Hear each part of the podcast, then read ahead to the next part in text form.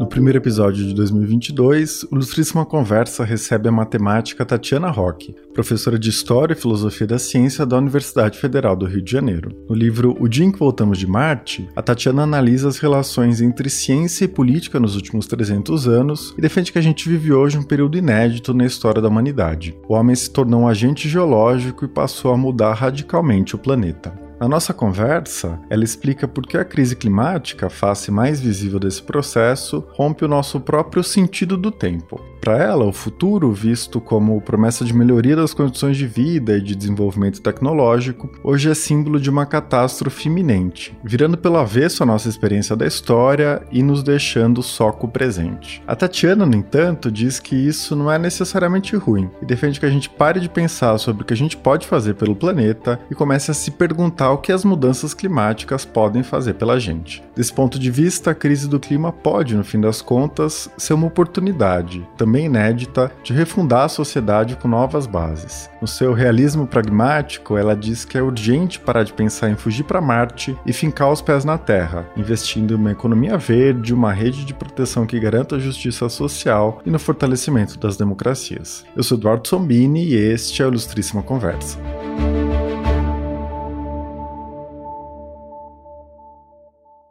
Tatiana, seja muito bem-vinda à Ilustríssima Conversa. Você defende no livro que as mudanças climáticas e o antropoceno, não é, a proposta de uma nova idade geológica que reconhece o homem como um agente de transformação do planeta, representam um ponto de ruptura na história da humanidade e demandam um novo pacto entre ciência, tecnologia e política. Para a gente começar, eu queria que você explicasse por que você considera que o tempo atual é tão sem precedentes na nossa história. O que mudou tão radicalmente? Principalmente o próprio sentido da história. Né? Eu acho que uma disciplina que a gente esqueceu durante algum tempo foi a filosofia da história, né? que pensa o sentido do nosso tempo em relação, obviamente, com outros tempos. E é, a gente vinha uma trilha em que parecia que a história estava sempre no sentido evolutivo, estava sempre avançando, que havia esse sentido de progresso, que é uma noção, na verdade, que foi criada, que é datada historicamente, e que eu cito no livro, inclusive, o Né, que é um grande filósofo da história, que data essa ideia de progresso ali da virada para o século XIX, né, mais ou menos em 1800 mesmo. Então, desde então, parece que a gente tinha uma percepção do tempo como se o tempo estivesse sempre caminhando para um futuro melhor. E eu acho que é, que é justamente isso que a questão das mudanças climáticas coloca em xeque. Né? A humanidade não necessariamente está evoluindo para um futuro melhor, é né? isso que a gente se deu conta ali a partir dos anos 90, mais ou menos, final dos anos 80, início dos anos 90 e mais. E os desafios que são colocados pelas mudanças climáticas e pelo antropoceno não poderão ser resolvidos pela tecnologia, que foi outra crença que foi amadurecendo durante esse período do progresso, de que a tecnologia ela seria sinônimo de um mundo melhor, né? de um avanço avanço para a história da humanidade e para a relação da humanidade com o seu meio. E o que a gente está vendo agora é que não necessariamente. É, por um lado, a própria ciência, obviamente, ela mantém seu virtuosismo por ter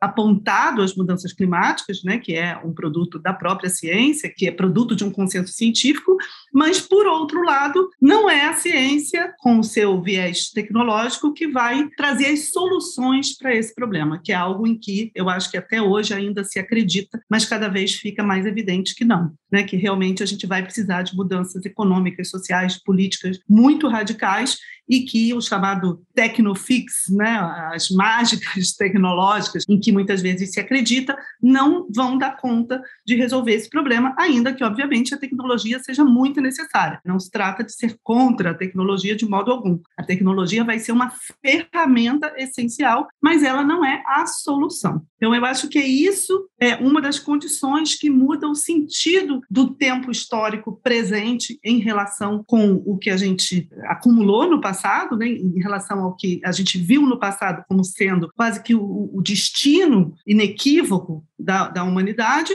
e também em relação à própria ideia de futuro, né, que a gente sempre concebeu a, a, ideia de progresso é justamente isso, é essa concepção de que o futuro caminha sempre para o melhor, né? E não necessariamente. A humanidade sofre riscos de extinção, ou seja, isso obviamente coloca em xeque nosso sentido da história. Né? Então, é um pouco essa tese, é realmente a tese fundamental do livro. Eu me baseio em alguns autores que falam sobre isso, depois a gente pode explorar um pouquinho mais esses autores, mas a tese principal do livro é essa: é despertar essa sensibilidade histórica para o tempo em que nós vivemos, que são tempos de mudanças sem precedentes. Eu queria te perguntar que consequências essa ruptura tem nas nossas sociedades, né? Você está dizendo que essa forma de pensar o futuro, muito arraigada há alguns séculos, se esgotou por causa das mudanças climáticas e da perspectiva de uma catástrofe. Como isso transforma a nossa vida social? Essa é a grande disputa do nosso tempo né? Porque para alguns basta a gente fazer uma transição energética, eu digo alguns, o, a ala não negacionista, né? Vamos lá, só na ala preocupada com as mudanças climáticas, que reconhece o problema e que quer encontrar soluções de forma sincera. Dentro desse campo, há muita disputa sobre até onde vão as possibilidades dessas soluções. Né? Então, há aqueles que acreditam que a solução é apenas uma boa transição energética, vamos agora substituir todas as nossas frotas de veículos veículos por carros elétricos, né, vamos, vamos utilizar energias renováveis e isso vai dar conta do problema. Né? Há muita controvérsia sobre isso. É, no meu livro eu mostro que não é bem assim, que isso é importantíssimo, essencial, mas isso não vai dar conta do problema e que sem mudanças econômicas e sociais mais profundas no modo como a gente organiza a nossa sociedade, a logística, por exemplo, alimentação, né, não tem como resolver esse problema sem mudar radicalmente a nossa alimentação e o modo como os alimentos circulam, né, os chamados, chamados circuitos curtos. A gente não pode comer alimentos que dão a volta ao mundo, como acontece hoje em dia. Então, isso já mostra como o problema está perto de nós, como ele vai chegar na nossa mesa, nos nossos hábitos alimentares. A questão da carne é outra. É quase consenso que a humanidade não vai mais poder comer carne como come hoje. Não precisa abolir a carne, mas diminuir o consumo de carne, a carne se tornar um produto de luxo, um produto que se come de vez em quando. Ou seja, é algo muito drástico. Né? Vocês imaginam? Eu às vezes brinco assim, né? Que a gente, um dia eu fiz um tweet dizendo isso. A gente tem que organizar assim o último churrasco da Terra, sabe? Todo mundo passa um dia, o mundo inteiro comendo muita carne, muita carne, muita carne. Depois acabou, foi a despedida e a gente vai precisar mudar completamente nosso consumo de carne. Você imagine o potencial de gerar controvérsias e problemas que isso vai dar. Né?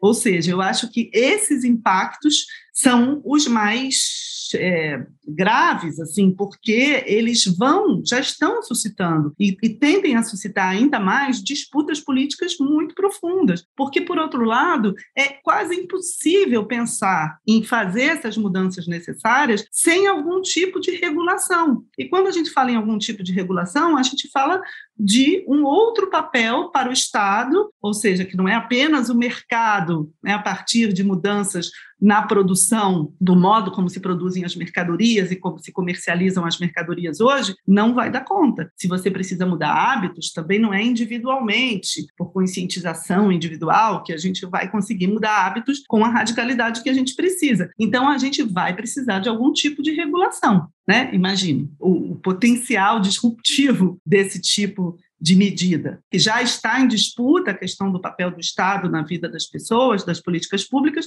imagine com um poder de regulação que incide, inclusive, em hábitos tão arraigados. Né? O modo como a gente utiliza transportes, é, o quanto a gente anda de avião, né? são coisas que vão precisar mudar. Então, a gente vai precisar redesenhar politicamente né? Daí a inseparabilidade entre ciência e política que eu falo no livro, porque a gente vai precisar redesenhar politicamente nossas sociedades e as nossas democracias, para que isso passe a fazer sentido. Claro que não vai poder ser uma imposição, né? isso não vai poder ser feito de modo autoritário. Isso vai ter que se tornar um projeto de sociedade mais interessante do que aquele que a gente tem hoje. E é possível. Né, eu falo até uma frasezinha no livro sobre isso, que é inverter a pergunta. Não é o que nós precisamos fazer para combater as mudanças climáticas, é o que as mudanças climáticas podem fazer por nós, porque, afinal de contas, a gente não vive lá no melhor dos mundos. Com certeza. Você acabou de mencionar o papel fundamental que o Estado deve ter nessa transição. Eu queria que a gente falasse dessa regulação estatal, não é? O que você considera que seria necessário, né, do ponto de vista tanto da restrição de hábitos e práticas atuais, como o consumo de carne, carne, as viagens de avião, quanto de políticas de indução, né, de mudança da matriz energética, da matriz de transportes, etc. Então, o que seria necessário, né, do seu ponto de vista, para a gente enfrentar a crise climática e o que você vê como viável politicamente hoje? Boa pergunta, vamos lá. Eu acho importante mesmo a gente fazer essa classificação, né? Então, antes de tudo, algo que é consenso, transição energética. Eu acho que isso é o mais fácil, está ao alcance das nossas mãos, é possível fazer, já se sabe como fazer. Isso implica em é, disputas importantes? Implica, porque, obviamente, isso implica reduzir ao ponto de eliminar completamente os combustíveis fósseis. Né? Claro que isso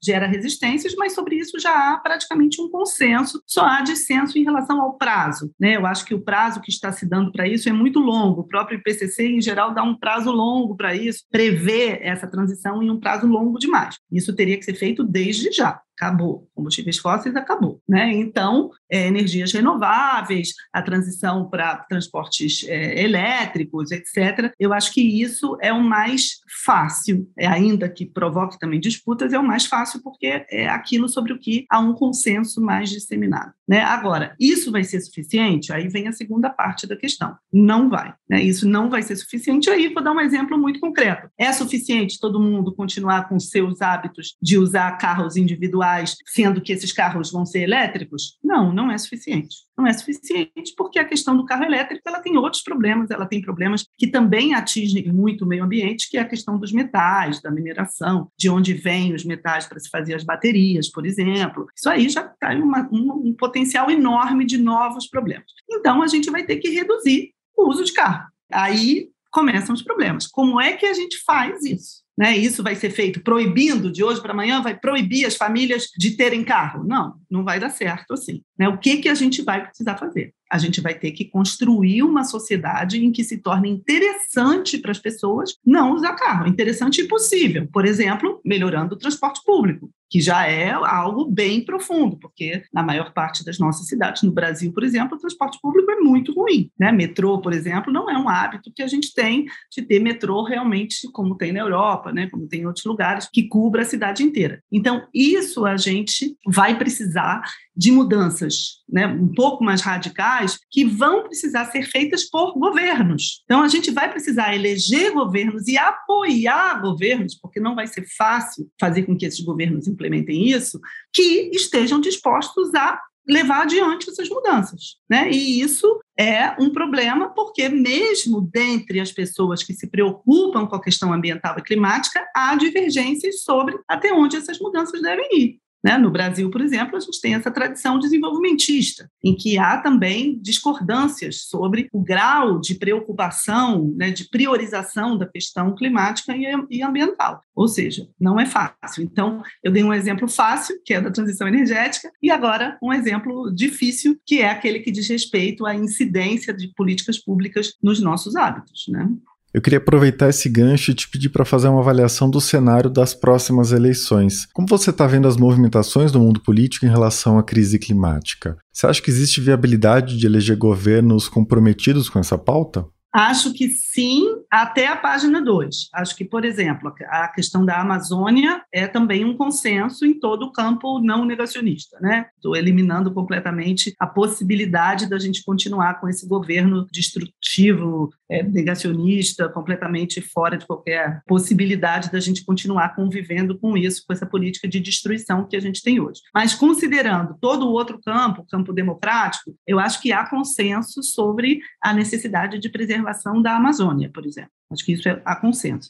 E, se realmente se confirmarem as pesquisas e o Lula ganhar, a gente tem experiências muito positivas dos governos do PT de combate ao desmatamento. Então, acho que isso é uma coisa positiva. Isso aí é bem provável que aconteça num futuro governo, é políticas efetivas de combate ao desmatamento e reversão dessas políticas de destruição que a gente tem tido nos últimos anos, aí, principalmente com o governo Bolsonaro. Agora, a parte difícil, de novo, né? A parte difícil é que, no caso do Brasil, um dos maiores fatores de emissão de gases de efeito estufa nem é o caso do gás carbônico, é o caso do metano. Né? É o caso do metano que é produzido pelo modo como a gente produz a agropecuária. Ou seja, é o modelo do agronegócio. Quem vai enfrentar o modelo do agronegócio? Isso aí eu já acho bem mais difícil mesmo um governo de esquerda, mesmo que seja Lula, acho muito difícil que se consiga enfrentar o modo de produção do agronegócio no Brasil hoje, que é um fator de destruição ambiental comprovado e que vai continuar sendo, né? promete continuar sendo, o que é péssimo. Ou seja, para isso a gente vai ter que continuar tendo mobilização da sociedade civil, dos movimentos, dos povos indígenas, dos movimentos ecológicos, de todo esse campo que tem uma consciência ambiental né, mais profunda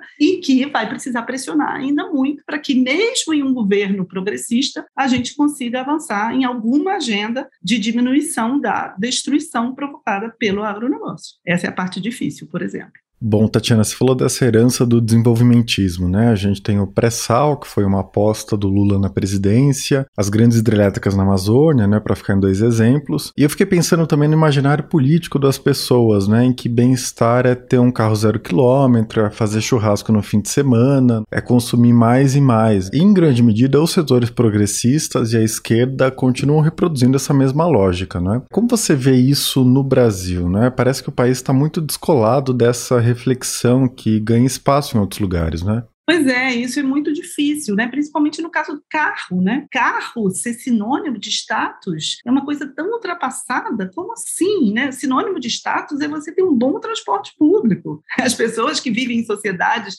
avançadas, têm um nível de bem-estar considerado adequado na Europa, por exemplo, o que elas têm é um excelente transporte público, com metrô que vai para todo lugar, com ônibus, com transportes coletivos que servem bem à população. Eu acho que isso é, é assim, esse, esse, o consumo individual como sinônimo de bem-estar é algo que ainda povoa o imaginário, até mesmo né, do campo progressista, da esquerda no Brasil, e eu acho bastante antiquado. O que deveria ser sinônimo né, de status, de bem-estar, são justamente as políticas públicas ligadas ao bem-estar social, ou seja, a gente ter uma saúde pública gratuita, universal, de qualidade. A gente já tem um começo disso muito bom, que é o SUS precisa melhorar. A gente pode melhorar fazendo o quê? Produzindo material, vacinas, remédios, é, infraestrutura para o SUS, que são as propostas, por exemplo, do Complexo Industrial da Saúde. O Brasil precisa se desenvolver, se industrializar? Sim, mas um, um movimento de industrialização não é produzir carro, é produzir, por exemplo, as vacinas que a gente precisa para utilizar no SUS, os remédios de última geração que a gente precisa para utilizar no SUS. Então, isso sim deveria ser sinônimo de desenvolvimento. Ao mesmo tempo, educação, educação educação pública, gratuita, universal, de qualidade, o que, que a gente pode produzir? A gente pode produzir material didático, a gente pode produzir material tecnológico, a gente pode produzir uma série de ferramentas para formar essa nova geração para ter familiaridade e conseguir atuar com as novas tecnologias. Isso é produção de ponta. Então, mesmo que a gente pense em modelos de desenvolvimento que vão colocar o Brasil né, no, como um país desenvolvido, de ponta, com tecnologia, com ciência, não é carro que é sinônimo disso. Né? O sinônimo disso é justamente é, essas tecnologias de ponta que eu citei aqui, voltadas para a nossa infraestrutura do bem-estar social que é principalmente saúde, educação e transporte. A gente vai precisar de toda uma infraestrutura de transporte para essa eletrificação que vai ser necessária. É preciso infraestrutura, as cidades têm que ser equipadas para isso. Né? Os próprios é, edifícios precisam ser reequipados para essa mudança energética que a gente vai precisar fazer. Tudo isso é desenvolvimento, tudo isso gera emprego, mobiliza, dinamiza a economia, gera serviços, gera uma circulação econômica que pode fazer com que o país se desenvolva, mas se desenvolva dentro de um, de um imaginário que aponta para essa questão climática como sendo essencial, né? e não um imaginário ainda ligado ao carro, ao consumo individual, de, de bens que são inclusive poluentes. Quer dizer, eu acho que há uma defasagem realmente nesse sentido do imaginário, do que significa concretamente a gente ter um projeto de desenvolvimento para o país. Bom, e você mostra no livro, né, nos seus trabalhos de uma forma geral, uma grande preocupação com a questão das desigualdades desigualdades. No livro isso aparece, por exemplo, né, quando você diz que esse esgotamento da ideia de um futuro melhor pode ter um lado bom, que é o convencimento das pessoas de que não adianta ficar esperando que as coisas vão se resolver por si só e que é preciso atacar os problemas aqui agora, né? E você escreve que isso poderia levar a um combate mais acentuado às desigualdades brasileiras. Você pode falar um pouco sobre isso, né? Como você pensa a articulação entre mudanças climáticas, desigualdades e um novo modelo econômico social? Sim, o Brasil, ele sempre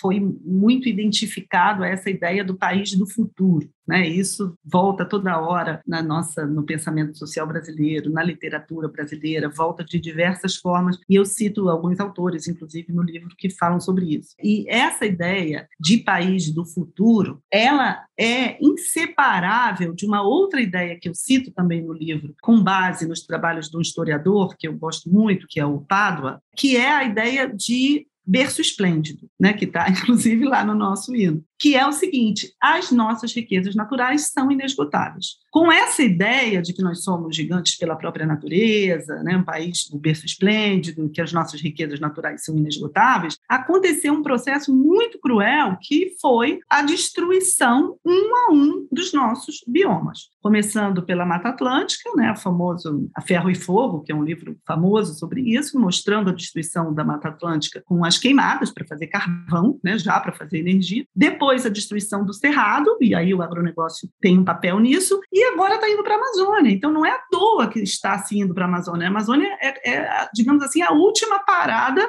a última estação desse berço esplêndido. E isso corresponde à ideia de país do futuro, ou seja, o nosso futuro sempre adiado para um momento em que nós vamos finalmente encarnar esse destino né, do gigante pela própria natureza, que é o correlato da nossa exuberância, da nossa riqueza natural, que nunca é realizada. Essa ideia de grandeza irrealizada, que eu cito também no livro, a partir de, de um texto do Antônio Cândido, né, essa ideia de grandeza irrealizada. E isso é muito perverso, porque justamente isso vai jogando para frente a resolução do nosso maior problema, nosso problema estruturante, que é a questão das desigualdades. Né? Então, essa ideia que está um pouco no imaginário, em geral é associada ao Delfim Neto, mas não é só ele, ela está um pouco no imaginário econômico do Brasil, que é a ideia de crescer o bolo para depois dividir, ou seja, o Brasil precisa crescer, precisa se desenvolver, e aí então, finalmente, a gente vai conseguir combater as desigualdades. E eu acho que isso não tem mais espaço, de modo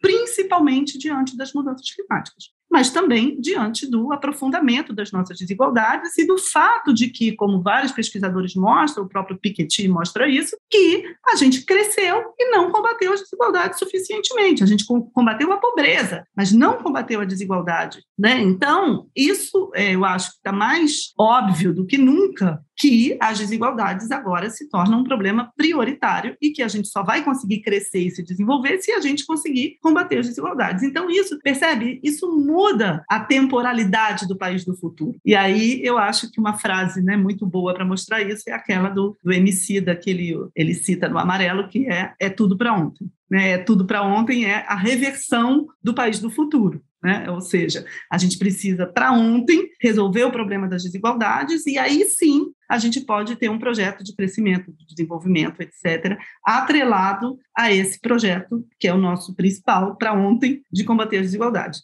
Aí, retomando a pergunta anterior, rapidinho, para dar um exemplo concreto, é justamente a questão que eu citei, de você ter um projeto de desenvolvimento, de industrialização, sim, mas com vistas a melhorar, né, tornar mais universal e de maior qualidade o nosso sistema de proteção social né, a infraestrutura do bem-estar social, que é um problema sério do Brasil. A gente tem a base, mas a gente precisa melhorar muito. Então, essa é uma maneira de combater as desigualdades desde já, né? E tem outras também que eu discuto lá no livro, mas enfim, a questão da temporalidade não sei se ficou claro, mas é justamente a inversão dessa ideia de que a gente vai primeiro se desenvolver e depois resolver esse problema crônico das desigualdades. Bom, então o conceito que você apresenta no livro que condensa essas propostas que você citou para fazer frente aos problemas relacionados à crise climática, né? É a ideia de uma nova economia política verde. Você pode explicar o que você chama de nova economia política verde? Então, esse é um debate com a ideia de Green New Deal, né, que é uma ideia de que eu gosto bastante, mas que eu debato isso no livro, que talvez ela não seja adequada para os países do Sul, por um simples motivo, pelo motivo de que a gente não teve um New Deal. Né? Então, como é que a gente vai ter um Green New Deal, que seria um novo New Deal, se a gente não chegou a ter um New Deal? Né? Essa ideia de Green New Deal ela dialoga com o imaginário que dos Estados Unidos é aquele de depois da Grande Depressão, do New Deal, e na Europa com o imaginário do pós-guerra, né, que é da construção do Estado de bem-estar social, do Pacto da Social-Democracia, etc. E como eu mostro no livro, esse modelo ele é historicamente arraigado no momento histórico em que ele se deu, que é o pós-guerra. Né? Então, é, é, muito difícil a gente recuperar esse tipo de imaginário sem uma Segunda Guerra Mundial, dando a, o contexto para que a economia e a política se reorganizem daquela maneira. E aquilo foi um modelo de sucesso, né, como eu falo no livro, nos Estados Unidos, na Europa,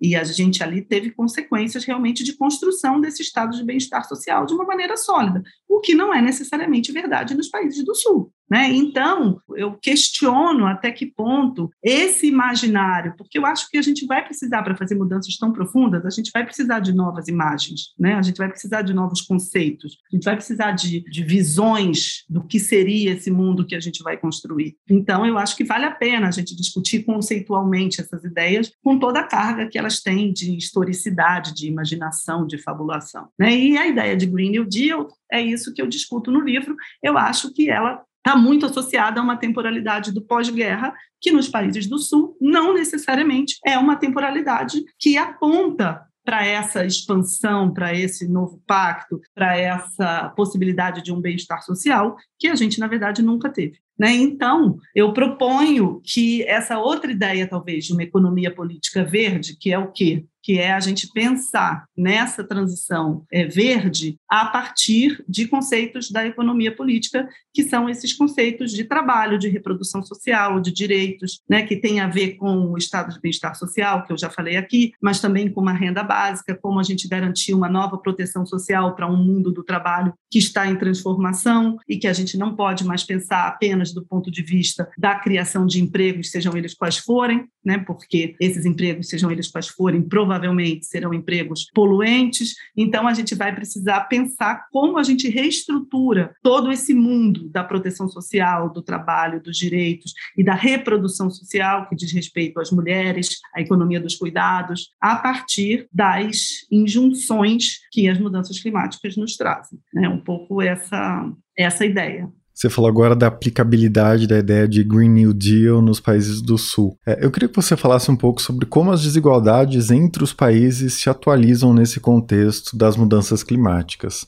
Um dos momentos em que isso aparece no livro é quando você discute a recusa dos países menos desenvolvidos de assumir as mesmas metas de redução das emissões de carbono, não é? com o argumento de que os países da América do Norte, da Europa Ocidental, começaram a emitir pelo menos um século antes, né? então a conta deles seria muito maior. É, como essa e outras questões geopolíticas se colocam hoje nos debates internacionais? Então, eu acho que esse é um debate que já foi muito presente no, no contexto internacional, né? nas próprias POPs, que é essa tese das responsabilidades comuns, porém diferenciadas, que você citou. O Brasil, inclusive, teve um papel importante aí, né, na, na disputa mesmo dessa, desse conceito de debates internacionais, é, e eu acho isso importante, não é que eu seja contra do ponto de vista da justiça climática, né, eu acho que, que é um conceito importante. Por outro lado, eu acho que muitas vezes o campo progressista, ele se apropria dessa ideia como um certo direito de poluir para que finalmente a gente conquiste a nossa soberania. Essa ideia é perversa,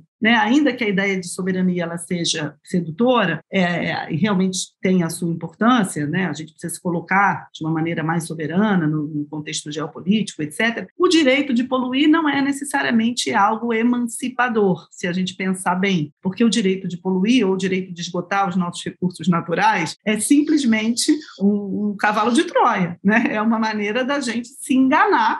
de que isso a gente vai estar tá abrindo o caminho para o nosso desenvolvimento, mas é, na verdade, o caminho para a destruição daquilo que a gente ainda tem de mais singular, que são as nossas riquezas naturais. Então, o que, que a gente vai fazer com isso agora? A gente vai usar isso como ainda um direito de poluir, um direito de destruir, para que isso abra caminho para o desenvolvimento, não faz nenhum sentido. Né? Num momento em que o mundo inteiro olha para o Brasil como sendo o país que cuida da Amazônia, que precisa continuar cuidando da Amazônia, cuidar bem da Amazônia, é o país onde pode tornar um futuro possível, porque nada disso é nem pensável se a gente destruir a Amazônia. Então, o que a gente vai fazer com isso? A gente vai lutar por um direito de desmatar? Mesmo que seja o desmatamento dito legal, a gente usa muito esse conceito, né? Tem que combater o desmatamento ilegal. Mas e o desmatamento legal? Acho que a gente tem que ser radical em relação a isso, porque afinal de contas é essa grande riqueza que, do ponto de vista geopolítico mesmo, é aquilo que nos torna soberanos no debate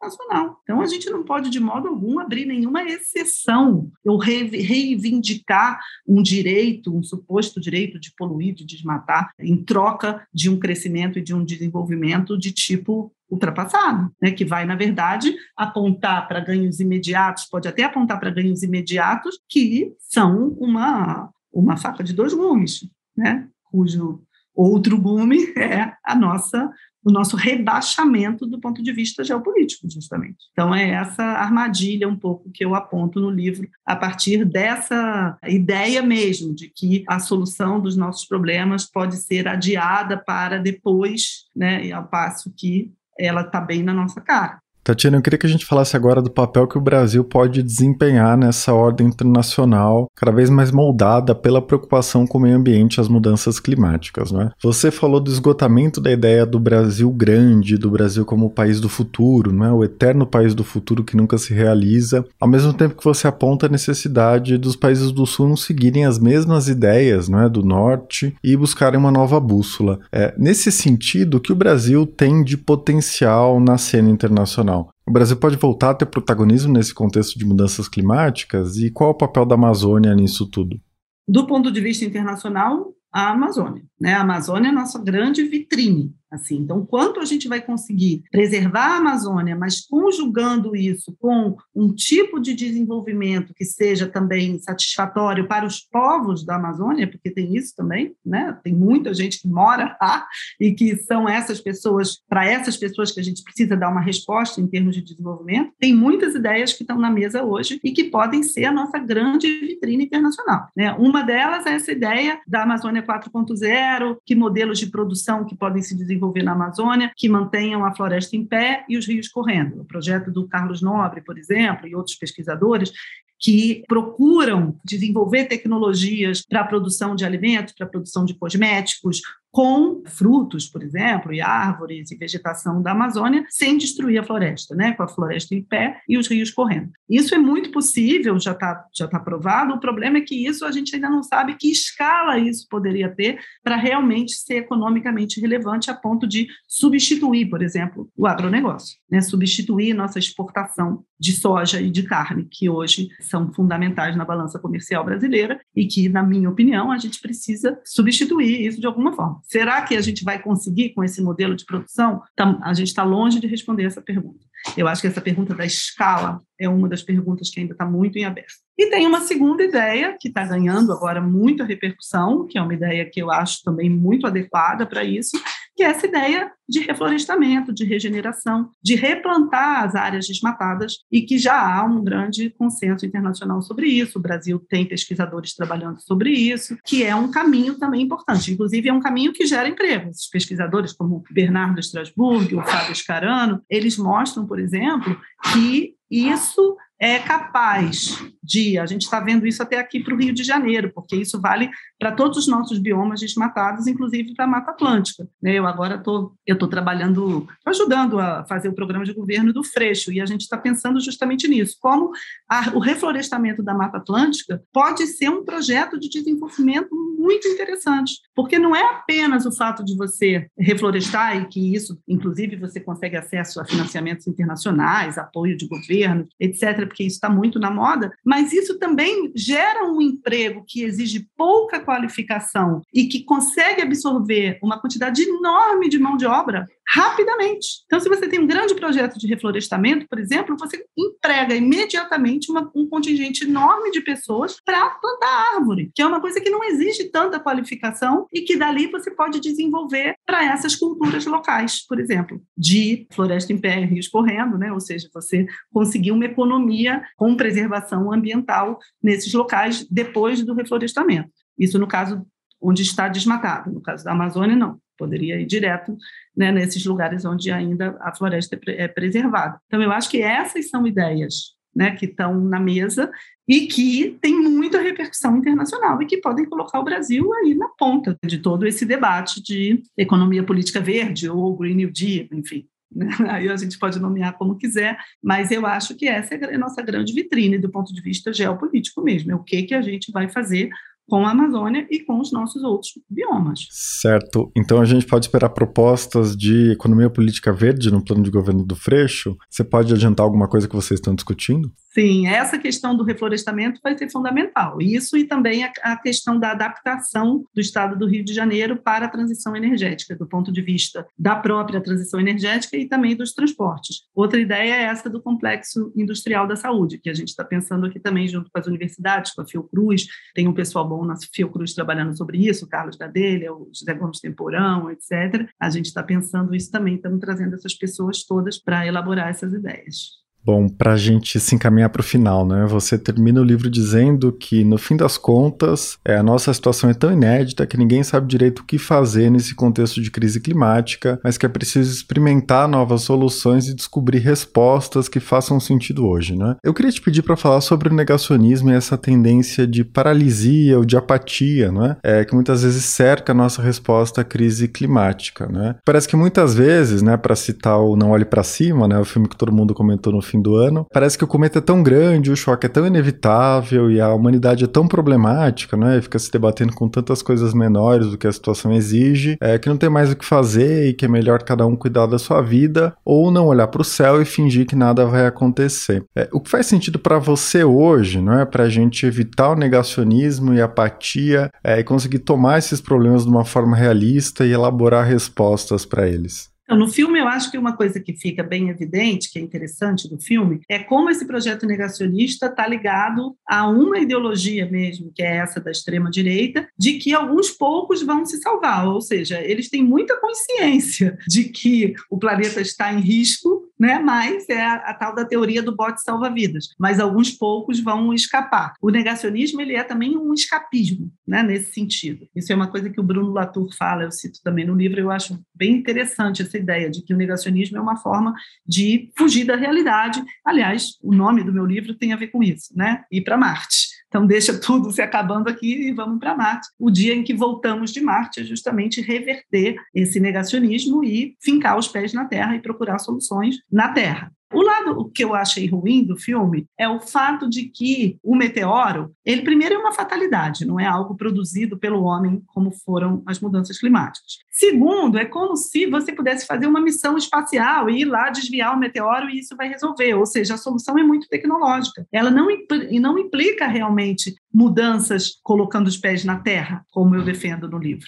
Né? Então, essa metáfora eu não achei muito boa nesse sentido. Achei boa a metáfora da extrema-direita, mas não achei muito boa do ponto de vista das soluções, justamente que é a sua pergunta. Né? E eu acho que isso é a gente realmente, se a gente continuar enxergando o aquecimento global como uma ameaça, né, algo muito grande, como um problema, como uma coisa ruim, como uma catástrofe. Por isso que eu não gosto muito do catastrofismo, que também é frequentemente associado às mudanças climáticas. Se a gente associa assim, acaba sendo associa isso, acaba sendo um desafio grande demais e as pessoas ficam paralisadas, né? Foi inclusive o resultado de uma pesquisa que teve nos Estados Unidos depois daquele filme, O Dia Depois de Amanhã, foi feita uma pesquisa, o filme foi um grande sucesso, e realmente as pessoas se conscientizaram mais da crise climática depois do filme. Mas, ao mesmo tempo, elas não sabiam o que fazer. Elas achavam um problema grande demais para elas. Né? Então, é exatamente isso que você falou. Ah, talvez uma solução para isso seja essa inversão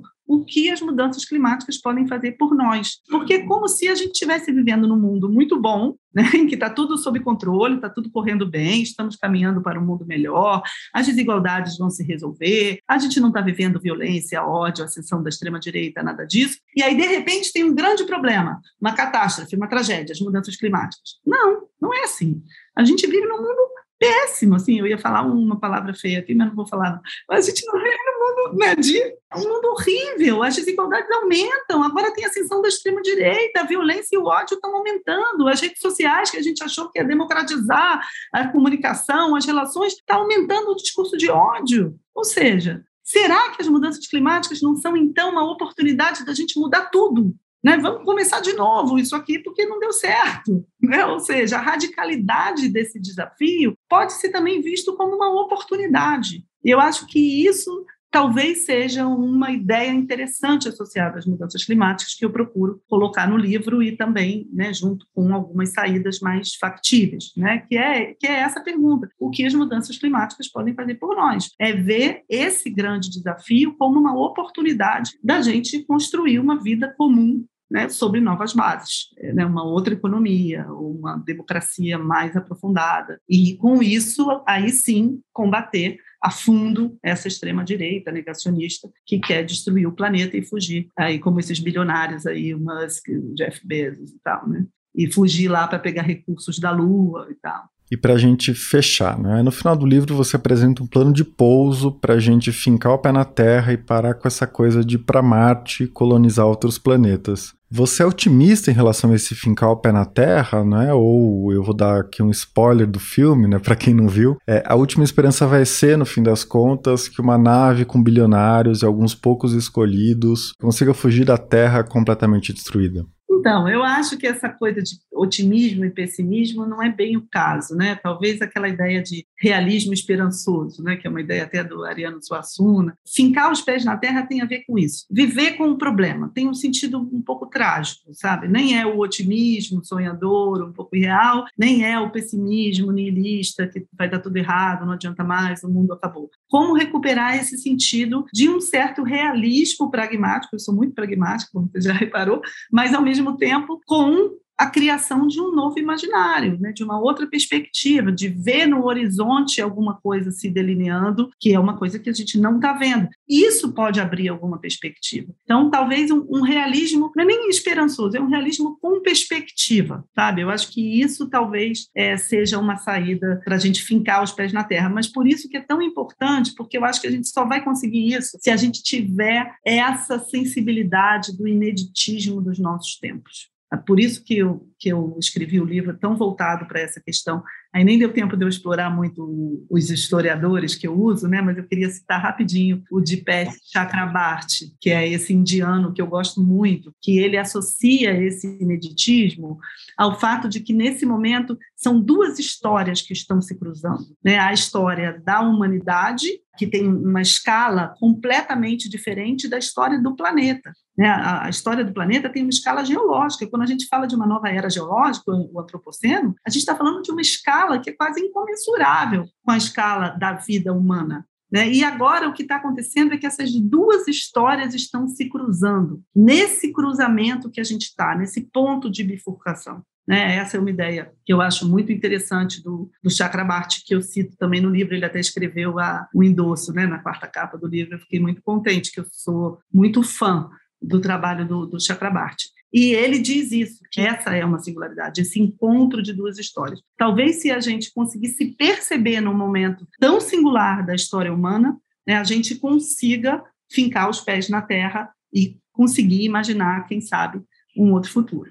Né? Eu acho que esse que é o, o desafio agora, mas isso só vai se dar se a gente conseguir fincar os pés no presente. Né? Não é mais do futuro para o presente agora, é do presente para o futuro. A gente, de certa forma, enxergou né, essa ideia de progresso que eu falei, de que os tempos sempre vão melhorar, que a tecnologia vai ser um caminho para as coisas melhorarem. É uma ideia em que a gente está sempre indo do presente para o futuro. Né? Agora, fincar os pés na terra é a ideia de que a gente só tem o presente. A gente não tem mais nada. E se, caso a gente consiga reimaginar um futuro, vai ser a partir desse presente. Então, a gente precisa expandir, sabe?